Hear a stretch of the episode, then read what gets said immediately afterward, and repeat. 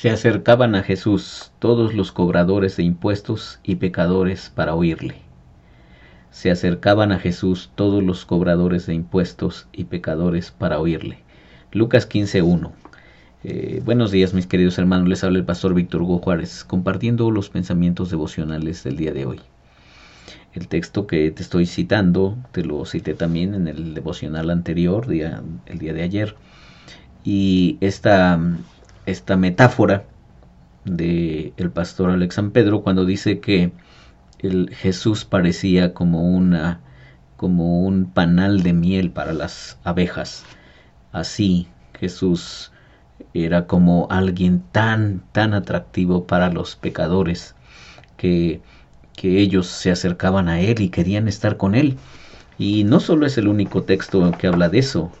Te leí también la, la, hace dos o tres eh, devocionales la experiencia de, de, Mateo, cuando después de que Jesús le dijo, sígueme, en Mateo 9, 9 dice que pasando Jesús de allí vio un hombre llamado Mateo que estaba sentado en la oficina de los tributos públicos y le dijo, sígueme. Y se levantó y le siguió. Y luego, este otro texto que como el de Lucas 15.1, brillan con una luz propia pero nos hacen ver un, un rostro de Jesús muy extraño, muy extraño, incluso para, para nosotros, los que hemos pasado muchos años en las iglesias y hemos caminado entre, entre los cristianos y hemos estado cantando las canciones de los templos, de repente nos encontramos con un texto como este y pasamos de largo o pasamos así sin verlo muy claramente, pero, pero cuando detienes tantito la mirada en el texto, te das cuenta de lo maravilloso que era nuestro Señor Jesús. Su rostro, su rostro de Jesús, al decirle a, a Mateo, sígueme, debió haber tenido una fuerza y una compasión tan únicas que nunca en su vida Mateo había experimentado una, una aceptación como la que Jesús le brindó. Pero luego el otro texto, mira, si el, si el de Mateo 9:9 brilla con luz propia, bueno, este, este otro es una explosión de la gracia, de la gracia de Jesús. Y aconteció, dice Mateo 9:10, que estando él sentado a la mesa en la casa, he aquí que muchos publicanos y pecadores que habían venido se sentaron a la mesa con Jesús y sus discípulos. Era, era, esta, era esta la actitud de nuestro Señor, de querer estar con los pecadores. Y hemos estado enfatizando esta, esta enseñanza de la, de la Biblia, de cómo Dios, uno de sus grandes, sus grandes ah, pasiones, eh, su furioso amor, que hemos hablado de eso, ¿verdad? Su furioso amor se desborda por los pecadores, por la gente mala, por la gente enferma, por la gente que ha, fracasado en su vida, como tú y yo, porque esa es nuestra, nuestra realidad, esa es nuestra historia. Y, y, no me vayas a decir que nunca has fracasado, por favor. No te quieras dar baños de pureza, porque no es cierto. Si eres un humano y has pisado este mundo tal cual eso es, la verdad? Seguramente, seguramente que en tus recónditos pensamientos o en tu recóndita experiencia hay algún fracaso que marcó tu existencia. Pero, pero Dios, Dios se atreve a amar a los pecadores, se atreve a amar a los, a los fracasados, se, atreve a amar a la gente rota, se, se atreve a amar a la gente lastimada, se atreve a amar a los que han fallado una y otra vez, aunque nos hemos propuesto ya nunca más volver a fallar. Pero, pero esa es nuestra realidad. Y entonces, como dice aquí Brennan Manning, la gracia clama, no eres solamente un pobre y desilusionado viejo eh, que no sabe qué hacer. No eres solamente un, un pobre y desilusionado viejo que pronto morirá, ni una mujer de mediana edad desesperada por un empleo que la tiene atrapada, ni un joven que siente que el fuego en su interior se está enfriando. Quizás seas inseguro, inepto, gordo, o estés equivocado. En fin, la muerte, el pánico, la depresión y la desilusión pueden estar cerca de ti, pero no eres solo eso. Eres aceptado por Jesús. Eres amado por Dios. Dios está lleno de pasión por ti.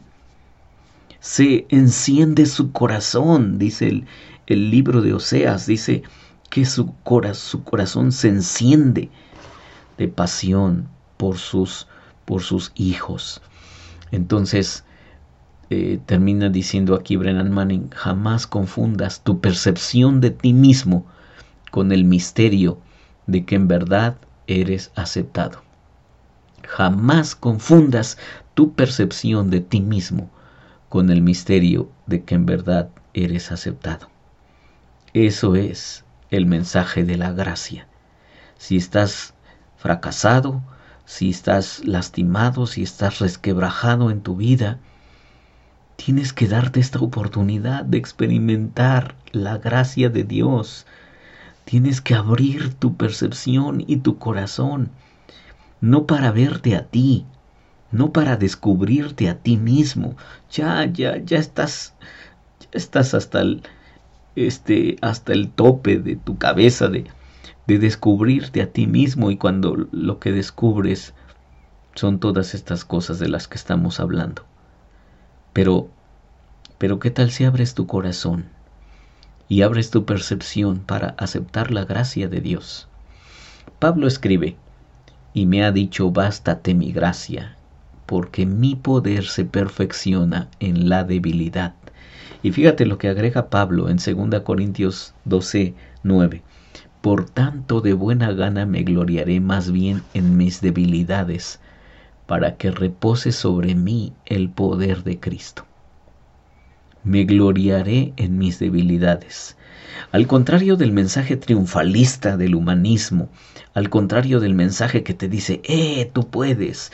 Únete a los optimistas, tú eres una gran persona, tú eres un genio, tú Dite a ti mismo, levántate en las mañanas y dite, soy un triunfador, soy un exitoso, soy quien sabe qué. Bueno, al contrario de ese mensaje, viene, viene la palabra de Dios para decirnos algo bien diferente. Fíjate lo que decía el apóstol Pablo, San Pablo, ¿verdad? Dice, por tanto, de buena gana me gloriaré más bien en mis debilidades para que repose sobre mí el poder de Cristo. Me gloriaré no en mis fortalezas, me gloriaré en mis debilidades, porque cuando soy débil, entonces, entonces soy fuerte. Sean cuales fueran nuestros defectos, no necesitamos bajar la vista en presencia de Jesús. A diferencia de Quasimodo, el jorobado de Notre Dame, no necesitamos ocultar lo feo y repulsivo que hay en nosotros. Jesús no viene para el superespiritual, sino para el débil, el enclenque, que sabe que no tiene nada a favor, que no es demasiado orgulloso como para aceptar lo que le regala la gracia. Al mirar hacia arriba, nos sorprende encontrar los ojos de Jesús abiertos, maravillados, comprendiéndonos y mirándonos con gentil compasión. Esa era la mirada de Jesús. Esa es la mirada que, que Mateo descubrió. Esa es la mirada que los publicanos y los pecadores veían en Jesús y por eso dice que se, se acercaban a Jesús para oírle. O por eso, por eso tenían tantas ganas de sentarse a comer con él. Porque en la mirada de Jesús vas a encontrar sus ojos abiertos maravillados, comprendiendo y mirándonos con gentil compasión. ¿Qué tal si para cerrar, la semana puedes alzar tus ojos y ver ver la mirada compasiva, misericordiosa y gentil de Jesús sobre ti, aunque seas, aunque seas débil, aunque seas fracasado, aunque estés fracturado, aunque estés como estés. Alza tus ojos, mira, mira la gracia de Dios sobre tu vida. Soy Víctor Hugo Juárez y espero que este devocional ha sido de bendición para ti. Dios te bendiga.